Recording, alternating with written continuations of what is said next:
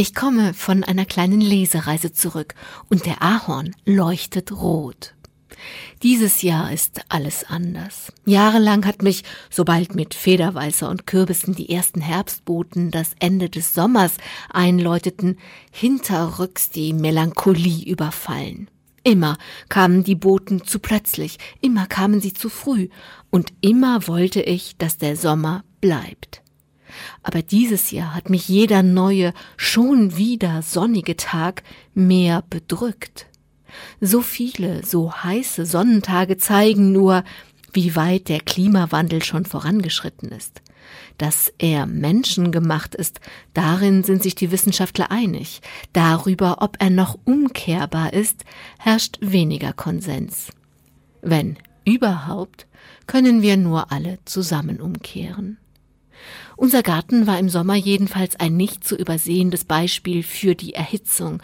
Unsere viele Meter hohe Tanne, der größte und mächtigste Baum im Garten, hat keine Früchte, keine Zapfen getragen. So, als würde ihm die Kraft dazu fehlen.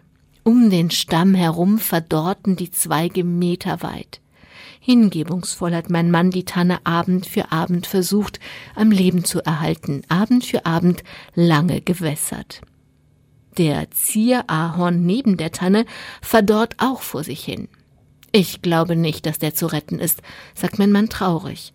In diesem Herbst wird er nicht rot leuchten. Mein Herz bangte um die Tanne und um die Welt, freute sich über jede Wolke, jeden grauen Tag, der vielleicht Regen bringen würde. Deswegen standen Federweißer und Kürbisse als Herbstboten dieses Jahr eher für die Hoffnung auf Abkühlung.